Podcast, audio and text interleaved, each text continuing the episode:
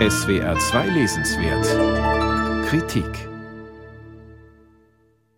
Was für eine Philosophie man wählt, hängt davon ab, was für ein Mensch man ist, schrieb einst Johann Gottlieb Fichte.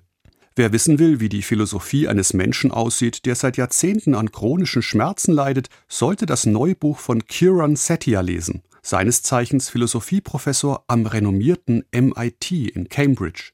Spoiler-Alarm, es ist kein Buch für Frohnaturen, Daueroptimisten oder Anhänger positiven Denkens. Stattdessen erinnert es seine Leserinnen und Leser schon im Titel an eine unliebsame Wahrheit. Das Leben ist hart. Natürlich weiß auch Setia, wie gern man das Wissen um die menschliche Mühsal verdrängt, gerade in jungen Jahren, noch weitgehend unberührt von Krankheiten, Niederlagen oder schmerzlichen Verlusten. Doch früher oder später hat eben jeder sein Päckchen zu tragen, Besser also, so der Rat des Autors, man stellt sich bei Zeiten darauf ein, den Prüfungen und Widrigkeiten des Lebens zu begegnen. Und bei dieser Aufgabe könne einem niemand besser helfen als die Philosophie.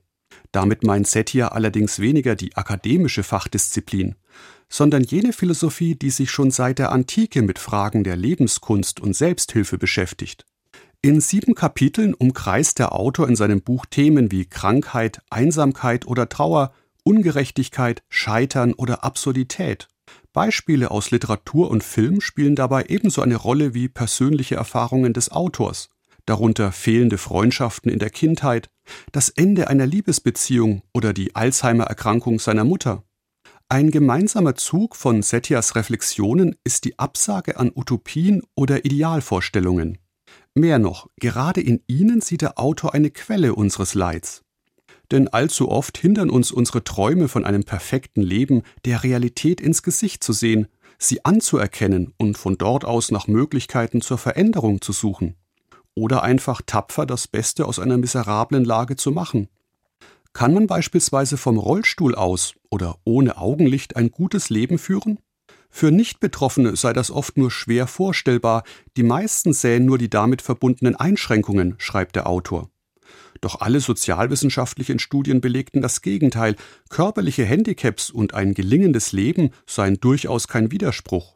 Jedenfalls sofern eine nicht Vorurteile oder gesellschaftliche Ignoranz davon abhalten, es auch führen zu können. Alle Möglichkeiten eines Lebens auszuschöpfen vermag ohnehin niemand und sei er noch so unversehrt. Setias nüchtern realistischer, lebensweiser Zugang überzeugt auch, wenn es um die Erfahrung des Scheiterns geht. Viele fühlen sich von ihr rasch zum Versager abgestempelt, so der Autor. Eine Reaktion, deren Ursprung darin liege, dass wir unser Leben gern wie einen Roman betrachten, der unweigerlich auf einen Höhepunkt zustrebe. Was aber, wenn diese Vorstellung falsch ist oder das Leben eher einem postmodernen Roman ähnelt, mit Abschweifungen und abenteuerlichen Verzweigungen? Auch hier spricht Setia aus eigener Erfahrung, denn eine berufliche Sackgasse bescherte ihm prompt eine verfrühte Midlife-Crisis. Heute plädiert der Philosoph dafür, die Dinge spielerischer anzugehen, weil dann der Wert mehr im Tun selbst liege, statt allein im Erreichen eines bestimmten Ergebnisses. Als Beispiel dafür verweist Setia auf meditative Achtsamkeitsübungen, bei denen das fortwährende Scheitern ein wichtiger Teil der Praxis sei. Zugegeben, einen solch spielerischen Blick aufs Leben muss man sich erst einmal leisten können. Aber manchmal genügt ja schon ein kleiner Perspektivwechsel, und von diesen finden sich in Setias Buch etliche. Das und sein gelassener, leicht zugänglicher Stil führen dazu, dass die Lektüre ein wenig an ein tröstliches Gespräch mit einem guten Freund erinnert. Und gute Freunde speisen einen gerade nicht mit Plattitüden ab wie alles wird gut oder alles geschieht aus einem bestimmten Grund. Was zählt, ist unser Umgang mit dem, was das Leben für uns bereithält. Kiran Setias Buch könnte dabei ein guter Begleiter sein. Kiran Setia Das Leben ist hart. Wie Philosophie uns helfen kann, unseren Weg zu finden.